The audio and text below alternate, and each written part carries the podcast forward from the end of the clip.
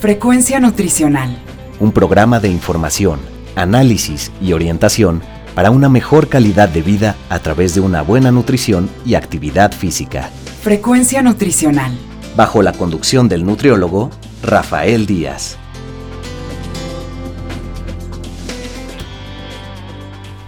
Hola amigos y amigas, les saluda Rafael Díaz García, ya estamos en su programa Frecuencia Nutricional, un programa de la Universidad Autónoma Metropolitana Unidad Xochimilco para Guam Radio 94.1 FM. Antes de cualquier otra cosa, quiero agradecer a todos los que durante estos días nos han seguido en nuestra página web y se han puesto en contacto con nosotros vía correo electrónico, Facebook y Twitter. Sus comentarios y sugerencias son muy importantes para todos los que hacemos este programa. Recuerden que Frecuencia Nutricional es un programa hecho por personal docente de la licenciatura en Nutrición Humana de la UAM Xochimilco para todos ustedes, y el cual tiene como objetivo informar, analizar y orientar en los diferentes temas relacionados con la alimentación y la nutrición. El día de hoy contamos a través de la plataforma Zoom con la presencia de la doctora Andrea Díaz Villaseñor, ella es investigadora del Departamento de Medicina Genómica y Toxicología Ambiental del Instituto de Investigaciones Biomédicas de la Universidad Nacional Autónoma de México y pertenece al Sistema Nacional de Investigadores con la categoría de nivel 2. El día de hoy vamos a platicar con ella sobre el tema de los efectos a la salud de contaminantes ambientales. Doctora, bienvenida a Frecuencia Nutricional. Hola, muchas gracias por la invitación. Feliz de estar aquí con ustedes. ¿Por qué no empezamos, doctora, platicando qué es la toxicología ambiental? Toxicología es un término que quizás para los que estamos eh, inmersos un poquito en ello lo entendamos con más claridad, pero para nuestro auditorio en términos globales. Pues una manera fácil de entender la toxicología ambiental es pues todos aquellos agentes contaminantes que están en el ambiente, nos encontramos expuestos de diferente manera y que tienen un efecto sobre nuestra salud. Toxicología muchas veces de manera errónea se piensa que son dosis de compuestos que pueden ser letales, que son toxicológicos, pero muchas veces, y aquí es eh, la relevancia, es que pueden ser en dosis muy bajas que aparentemente no causan daño o que tardan mucho tiempo en causar un efecto sobre la salud. Entonces, todas aquellas partículas, compuestos que están en el ambiente y que generan un efecto adverso a nuestra salud, el estudio de todo esto se considera la toxicología ambiental. ¿Y cuáles son algunos ejemplos de estos, digamos, compuestos toxicológicos que ubicáramos en el ambiente como tal? Es una gran variedad y, de muchos tipos. Hay unos que han sido pues, los más estudiados, con los que la gente más se relaciona son, por ejemplo, las PMs, ¿no? las partículas que están suspendidas, que causan esta contaminación. Ahora recientemente que tuvimos la contingencia ambiental. Entonces, desde ahí em, empieza la toxicología ambiental. Pero esto puede ir hasta, por ejemplo, metales o, por ejemplo, compuestos como el bisfenol A, que también tiene muchos estudios sobre los efectos adversos a la salud, diferentes tipos de ácidos, otros tipos de bisfenoles, dioxinas que también están en el ambiente, compuestos poliflorados, es decir, es una gama muy amplia de muchos compuestos, de muchas partículas, de muchos metales que contaminan el ambiente. Usted ha hecho referencia ahorita, por ejemplo, al de los biofenoles y este muchas veces la gente también podría preguntarse ¿y dónde los ubicamos? Porque cuando habla uno de toxicología ambiental cree uno que están flotando en el medio ambiente. Y por ejemplo, al decir ustedes el caso de los biofenoles, pues me viene a la mente los envases de tetrapac, de plástico, aquellos que nos venden eh, la botella con el agua, ¿no? Y que hoy en día a veces la gente no tiene la conciencia y tampoco tiene la conciencia que, por ejemplo, la exposición de un envase de estos al sol que contiene agua que vamos a consumir trae un efecto. ¿Por qué no nos amplía un poco esto que creo que es muy interesante lo que nos está usted planteando? Sí, yo creo que tocas uno de, los puntos eh, medulares de la toxicología ambiental. Eh, los bisfenoles, en particular el bisfenol A, pero hay que, hay que mencionar que no es el único, ¿no? Hay, hay otros tipos diferentes de bisfenoles, pero bueno, el que más se ha estudiado, del que más conocimiento se tiene, es el bisfenol A, que efectivamente, como mencionas, viene en, en muchos tipos de plástico. Las botellas de plástico es una fuente bien importante de bisfenol A y justamente, o sea, es parte de ciertos tipos de plástico y se libera en, por ejemplo, en el caso de las botellas de agua, pues esta concentración de bisfenol A que viene en las botellas empieza a liberar paulatinamente en el agua y aumenta de manera radical cuando hay exposición al calor. Entonces, justamente, pues las muchas veces dejamos las botellas de agua en el coche, se calientan mucho, alcanzan una temperatura bastante elevada y entonces eso hace que el bisfenol se libere y contamine el agua que estamos consumiendo.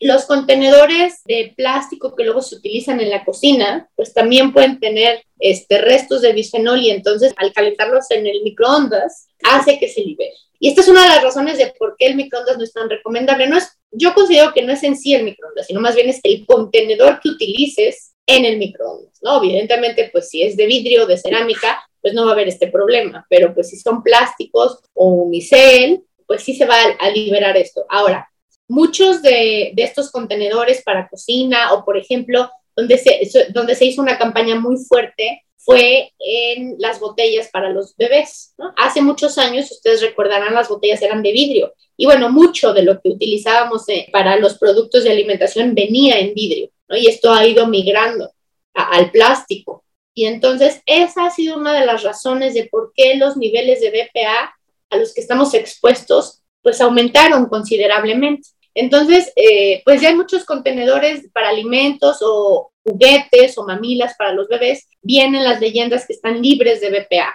Y eso es bueno, ¿no? Y, pues hay que tratar de, siempre estar atentos a eso. Sin embargo, como les decía, hay otros tipos de bisfenoles, el S, el F, que pues ya hay evidencia que también tienen efectos adversos para la salud, pero pues no se han estudiado tanto. Y hoy en día es muy, muy raro encontrar. Yo solamente una vez vi un, un producto que decía libre de bisfenol A, S y F, pero de verdad fue así como este, extraordinario.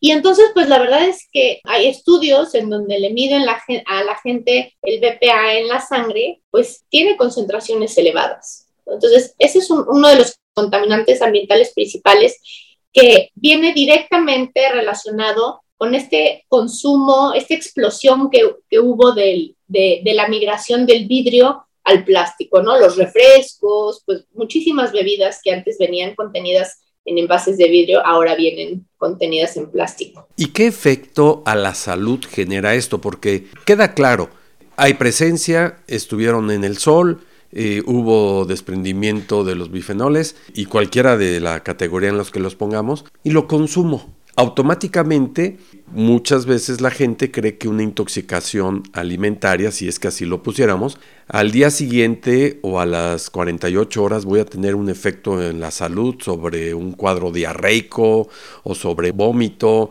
o alguna cosa por el estilo. Pero en el caso de estos contaminantes no es esta las eh, consecuencias a las que llega, cuáles son y qué daño y en qué tiempo pudiésemos encontrar.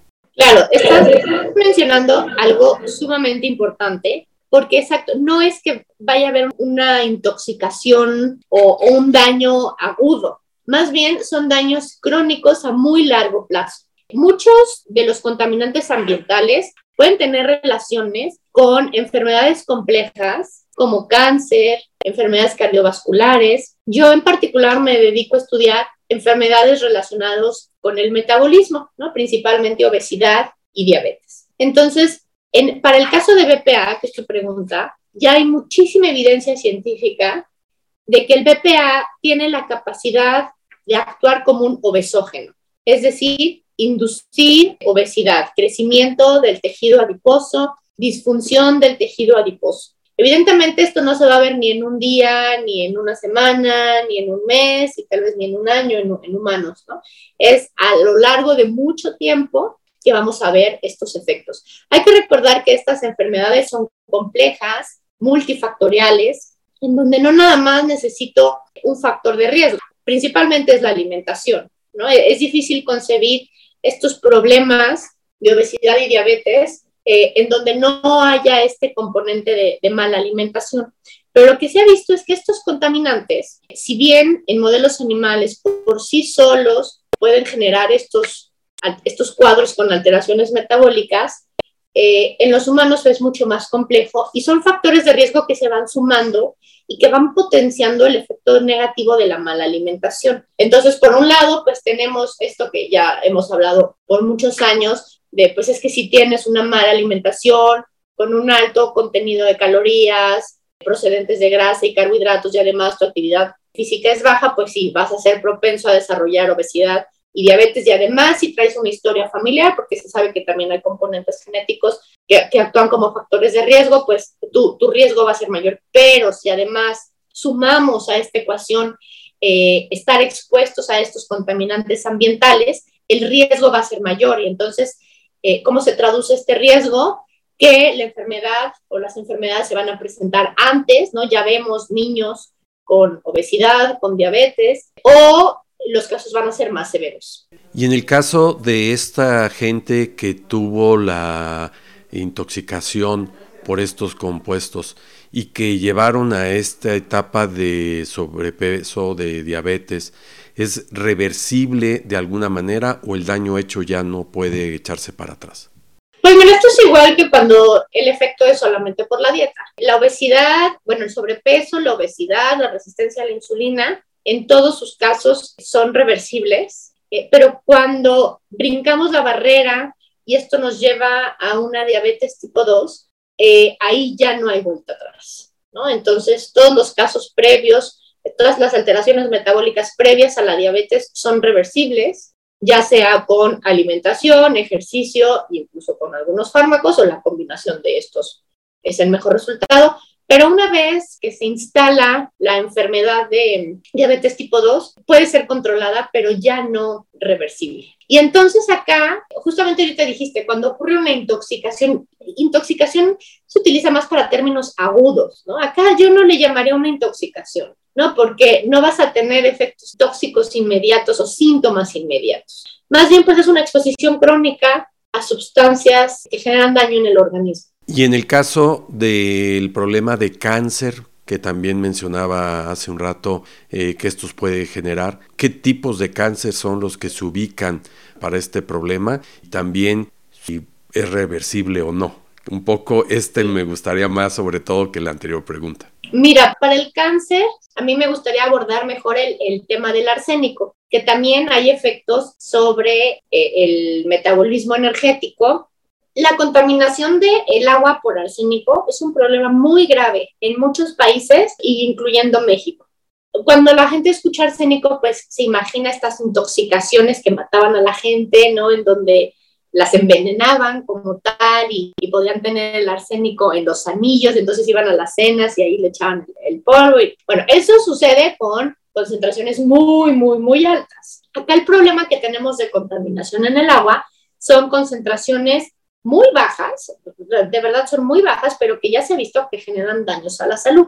La contaminación de arsénico en el agua se da de manera, en su gran mayoría, de manera natural. El arsénico se encuentra distribuido en la corteza terrestre de manera natural, pero no homogénea en todo el planeta. Entonces hay ciertas regiones del planeta en donde esa corteza contiene más concentración de arsénico que en otras. Y es el caso de México. Entonces, el obtener el agua del subsuelo hace que esa agua vaya, o sea, a lo mejor va libre pues, de microorganismos y es muy pura en muchos sentidos, pero tiene concentraciones de arsénico. Y en México, pues es una práctica que se utiliza, obtener el agua del subsuelo, ya sea por pozos a nivel eh, familiares, ¿no? Que hacen para obtener el agua, o pues sabemos que mucha del agua que se obtiene para la Ciudad de México viene de estos pozos y que cada vez estamos, estamos acabando la reserva y entonces cada vez eh, subtraemos el agua de, con mayor profundidad y entonces pues entre más profundo más arsénico hay. Entonces hay muchas regiones del país que tienen un problema severo de contaminación por arsénico.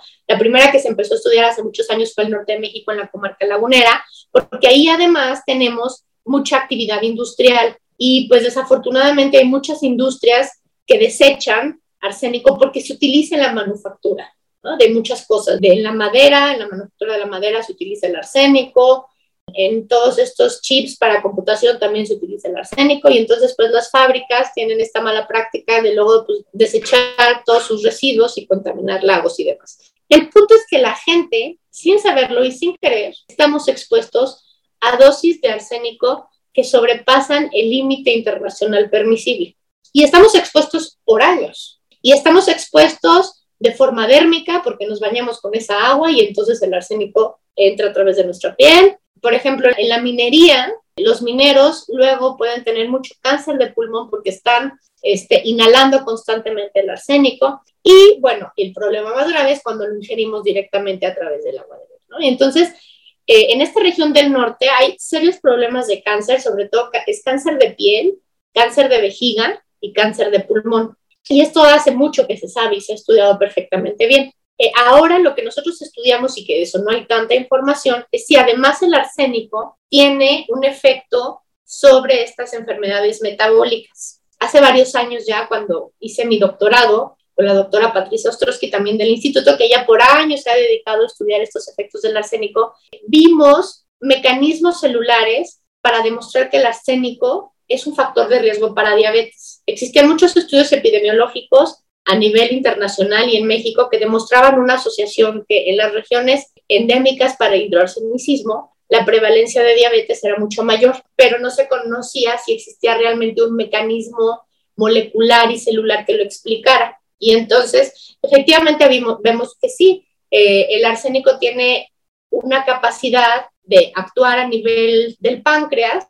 El páncreas es una glándula que tenemos que secreta una hormona, la insulina, está íntimamente relacionada con la regulación de la glucosa y entonces ante una exposición arsénico se descontrola esta secreción de insulina y esto es un factor muy grande para generar diabetes. Actualmente en el laboratorio lo que me dedico a estudiar junto con mi grupo de investigación es si además es un factor de riesgo para generar obesidad. Y lo que hemos visto es que por sí solo no tiene mucho efecto sobre el tejido adiposo, pero cuando se combina con una dieta alta en grasa, el efecto de la dieta alta en grasa, el efecto negativo, se potencia. ¿no? Entonces, pues esto es muy interesante porque sabemos que la población mexicana está expuesta también a un alto consumo de grasa a través de la dieta. A lo largo de los años, el consumo de grasa en México ha aumentado considerablemente, eh, grasa de origen animal, y si a esto sumamos estos factores de contaminación ambiental como el arsénico, pues tenemos eh, efectos sinérgicos entre la mala alimentación y los contaminantes, que lo que hemos visto de manera reciente es que hace que el tejido adiposo no funcione bien, ¿no? El tejido adiposo por muchos años se pensó que era simplemente una reserva y que pues nada más servía para almacenar y almacenar. Pero ahora sabemos que no, es uno de los órganos más activos, es un órgano que secreta muchísimas hormonas y estas hormonas tienen efecto en nuestro cerebro, entonces regulan la capacidad de saciedad y de hambre, tienen efectos en tiroides, tienen efectos en muchas, en el músculo, por ejemplo, que es muy importante para regular nuestra energía. Y entonces, si el tejido adiposo deja de funcionar bien, esto va a tener un efecto sistémico en todo nuestro organismo que nos va a llevar a estos procesos de alteraciones metabólicas como es el sobrepeso, la obesidad y la diabetes. Y ahorita que dice del arsénico, hacía referencia, bueno, pues a toda esta cuestión de en el agua, que el subsuelo y que consumimos, pero que también supongo que en la contaminación ambiental al momento de la lluvia, esa agua que se lleva a los mantos freáticos, pues tiene que ver ahí un efecto. Y no sé si usted me pueda corregir o no, pero supongo que también pues la industria que ha hecho referencia que echa sus desechos al mar, pues la contaminación en los pescados y que podemos encontrar un porcentaje alto de arsénico en mucho del pescado, sobre todo en zonas productoras y en zonas industriales este, de la pesca en este país en los pescados de la pesca no, es tanto un problema de contaminación, bueno, sí para los animales, pero en la cadena alimenticia se rompe un poco porque tanto pues, los animales como los humanos tenemos la capacidad de metabolizar el arsénico para liberarnos de él. Entonces ocurren unas reacciones metabólicas dentro de nuestro cuerpo que van procesando el arsénico, lo van convirtiendo de arsénico inorgánico a arsénico orgánico y entonces es la manera de desintoxicarnos de él. Entonces los peces, en los peces también sufren de este proceso de desintoxicación. Entonces lo que se ha visto es que eh, estos pescados pueden traer arsénico, pero es arsénico orgánico y este ya no causa tanto efecto. Pero de lo otro que decías, la cadena alimenticia se ve altamente afectada, por ejemplo, para la leche, ¿no? Porque el agua que van a beber las vacas, pues está íntimamente relacionada con todo el ciclo del agua, ¿no? Que mencionas, de que viene pues de la lluvia, luego la erosión, la contaminación de las fábricas y demás. Y entonces, pues hay, hay vacas que pues pueden consumir agua con arsénico y entonces la leche viene contaminada con arsénico, ¿no? O pues en las mismas fábricas alimenticias y el agua que utilizan para todos sus procesos está contaminada con arsénico, los productos finales de los alimentos finales pueden venir contaminados con arsénico. Y doctora, en el caso de la producción del campo, la utilización de insecticidas, la utilización de plaguicidas, eh, ¿hay algunos de estos eh, tóxicos que encontremos en, los productos agrícolas que daño nos generan a la salud y no, y no somos conscientes de ello? Sí, por supuesto, tocaste un punto súper importante. Mira, para el campo están las dos vertientes. El, agua que se utiliza para riego, otra vez, si viene contaminada por arsénico, el ejemplo más claro es el arroz. El arroz absorbe una cantidad enorme de agua. Entonces, se sabe que mucho del arroz puede venir contaminado con arsénico por la gran cantidad de agua que absorbió. Eso por un lado, ¿no?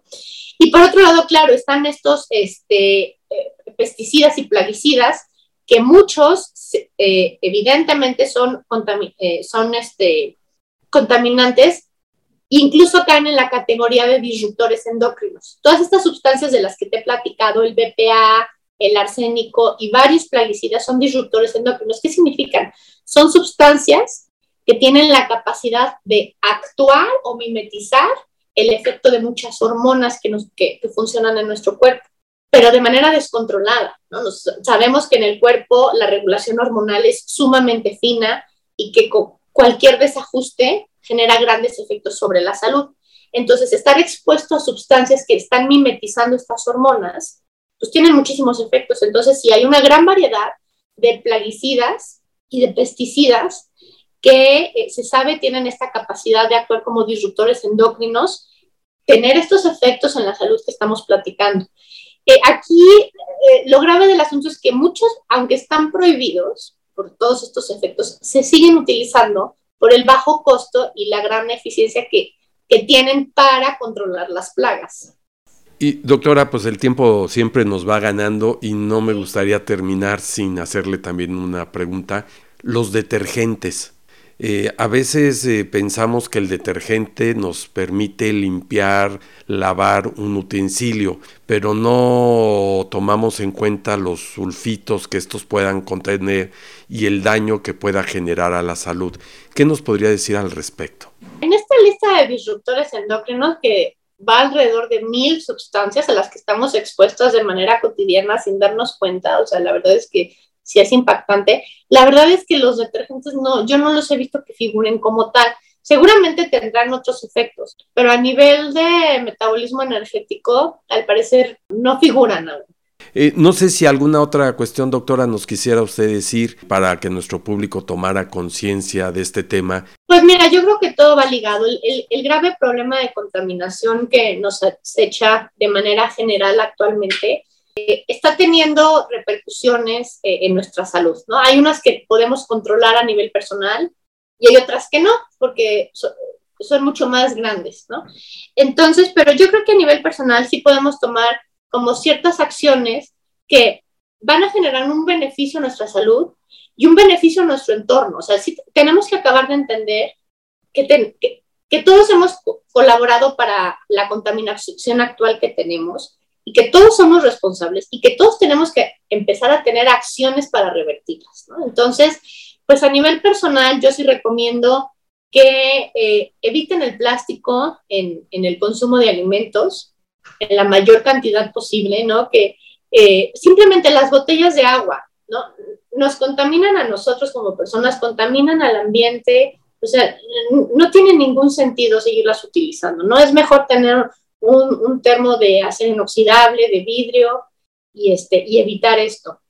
Igual para los alimentos en, en la cocina, pues no tenerlos en contenedores de plástico. Finalmente también se va a hacer una cadena, ¿no? Que si nosotros empezamos a cambiar, va a tener un impacto en, en todo el planeta. Y siempre pues tratar de leer las etiquetas. Muchas veces este, los, este, los parabenos sería otro ejemplo importante de estos contaminantes ambientales y muchos de los, eh, de los por ejemplo, cosméticos o este, bloqueadores solares que se usan contienen parabenos, ¿no? Ya están empezando a salir marcas que dicen libres de parabenos. Entonces es muy importante estar informado en la manera posible a qué estamos expuestos, ¿no? Tenemos que hacernos responsables de esa parte. Pues doctora, la verdad es que es muy interesante todo lo que nos ha dicho y nos daría para poder seguir platicando otra media hora. Entonces lo que quisiéramos es invitarla para estar con nosotros en alguna otra ocasión y poder ampliar este tema que creo que a todos nos interesa, sobre todo como una sociedad que queremos dejar un futuro mejor, ¿verdad? Claro que sí, con muchísimo gusto. Frecuencia nutricional. Pues amigos y amigas, ha estado con nosotros la doctora Andrea Díaz Villaseñor. Eh, esperamos con esto que el programa haya sido de su agrado. Recuerden que podemos seguir en contacto a través de nuestra página web en frecuencianutricional.wordpress.com y en donde podrán encontrar los vínculos de Facebook, Twitter e Instagram. Asimismo, lo pueden hacer enviándonos sus comentarios a nuestro correo electrónico frecuencianutricional.xoc.1.mx. Les recuerdo que pueden escuchar todos nuestros anteriores programas en la plataforma de Miss Club y Spotify. Solo me resta agradecerle a Alfredo Velázquez en la producción del programa, a nuestros colaboradores, la doctora Norma Ramos, a Carlos Felipe Rayo y a Manuel Cervantes Gaspar, quienes hicieron posible la realización del mismo. Finalmente, gracias a todos ustedes por escucharnos, se despide Rafael Díaz, quien nos invita a estar con nosotros en la siguiente emisión de Frecuencia Nutricional. Frecuencia Nutricional. Un programa de información, análisis y orientación para una mejor calidad de vida a través de una buena nutrición y actividad física. Frecuencia Nutricional. Una producción de la Unidad Xochimilco para Guam Radio 94.1 FM.